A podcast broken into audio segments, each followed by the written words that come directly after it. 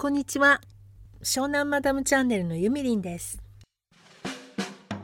は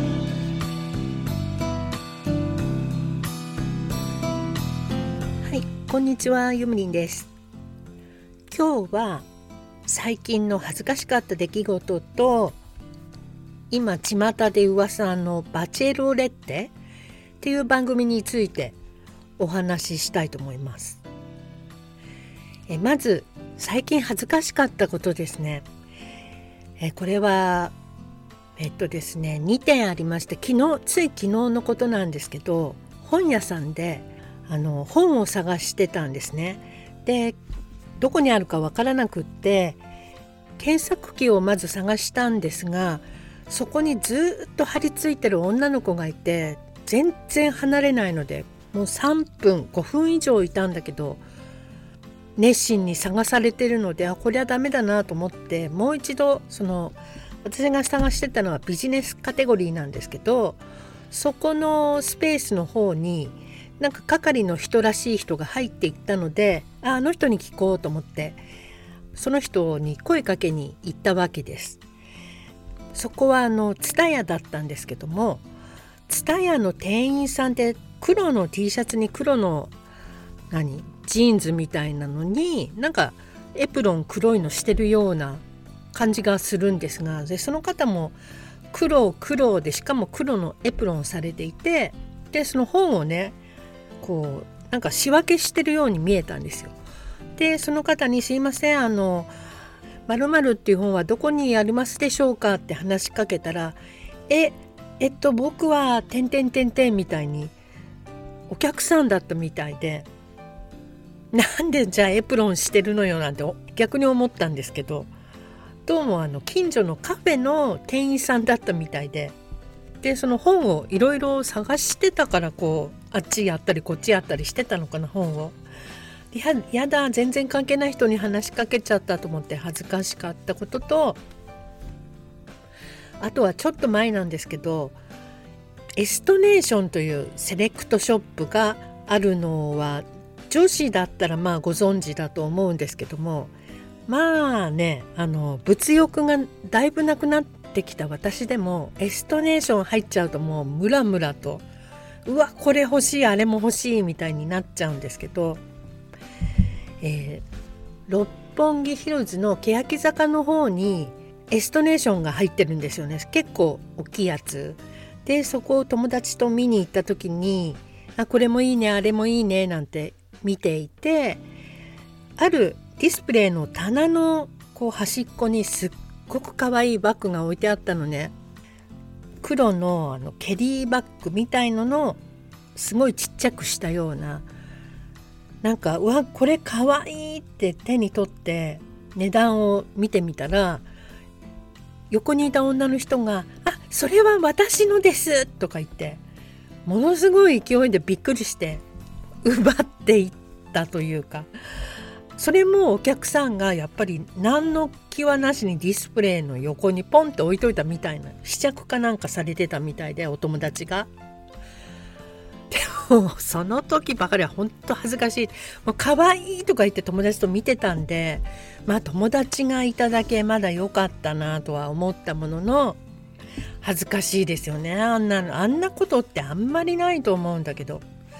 もう本当にあそんなとこにカバン置かないでよ商品みたいじゃんとか言って。とても恥ずかしかったです。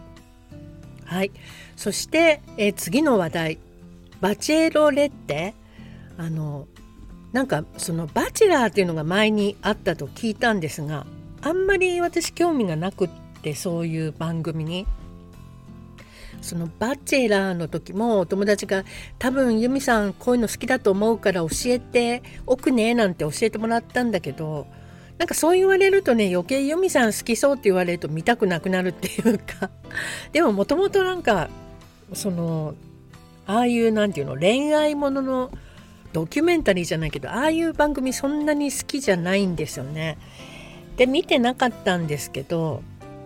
スタイフの某配信者さんで毎日聞いてる人がいるんですけどその人がね今回の「バチェロレッテ」を見て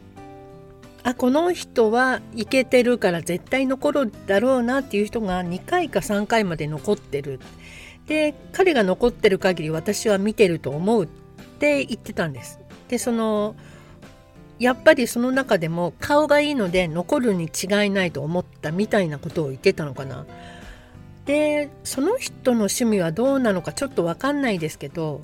価値観とかがすごく合う方なのでお話聞いてるとね考え方とか多分男の人の趣味もちょっと似てるんじゃないかなと思って昨日見てみましたそのバチェロレッテの第1回で見た瞬間にその17人の人が紹介されるじゃないですか。でパッとこうまあ大体17人の方の紹介を見てあこの人かなっていうのがすぐ予想がついたの。で私も多分自分が選ぶとしたらこの人がいいなっていう方が1人いて多分ねあの人なんじゃないかと思いながら見ました第1回目を。で今日第2回目を見るんですけどでもあれ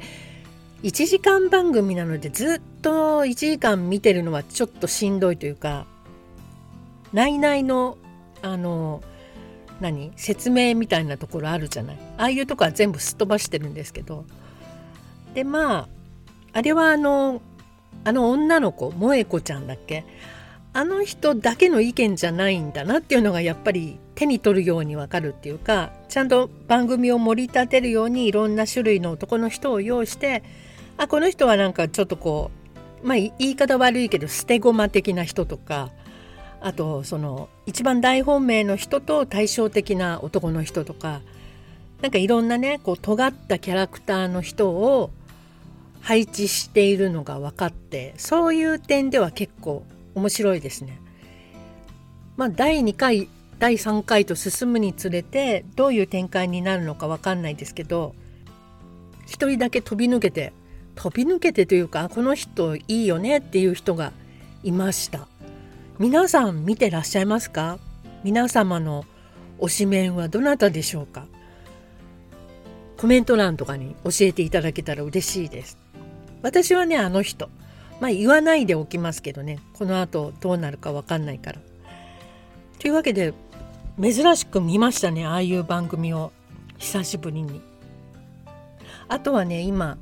映画は「ジュラシック・パーク」の「ロストワールド」っていうのをあのスタイフのお友達のまちこちゃんがぜひ見てほしいって言ったので、まあ、前に見たことがあったんですけど見てみたんですね。でそのそのロストワールドのどこがいいかっていうと車があの恐竜にバンバンバンバン押されて崖から落ちそうな時にその中に乗ってる人のこんな時に何が欲しいかっていうと「まるまるまるみたいなことを言うんですけどそのセリフがあんなことをもう生死の境をさまよってる時に言ってくれる人っていいなみたいなことを言ってたの。で見てみたらね確かにああこんなことを言ってくれたらいいかもと思って見ておりましたあの役者さんは昔「ザ・フライ」というハエ人間の映画にも出てましたよねで若い頃はあんまり好きじゃなかったんですね。あの人のこうちょっとこうやっぱり爬虫類っぽいというか悪が強い感じのところが。だけど昨日見てみたらねなんかすっごい素敵に思えたちょっとひげが濃くって背高くってあのおじさん？おじさんがね私最近あのすごく好きになってきたというか昔は全然好きじゃなかったんですけどおじさんのねそのなんだろうなこう人生を歩んできていろんなことに傷ついたりなんかまあ失敗とかこういろんなことも繰り返しながらまあ、成功を手に入れたりとかでやっぱり皆さんあの許すことができてきてるっていうかすごく寛容な人が多いと思うあとこれはダメあれはダメとかポンポンって決めつけなかったりとか、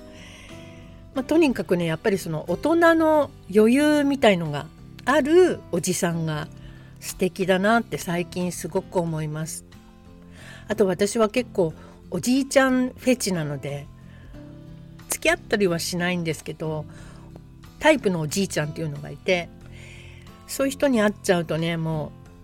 う素敵だなと思ってこうずっとそばに寄り添いたくなるようなところがあります。まあ俳優さんで言えばもう亡くなってしまいましたけど劉智秀さんとかね大好き。あとはあの「スター・ウォーズ」のオビワンのおじいちゃん役の方の人アレック・ギネスとかね大好きですね。クリント・イーストウッドの今とか誰だろうな。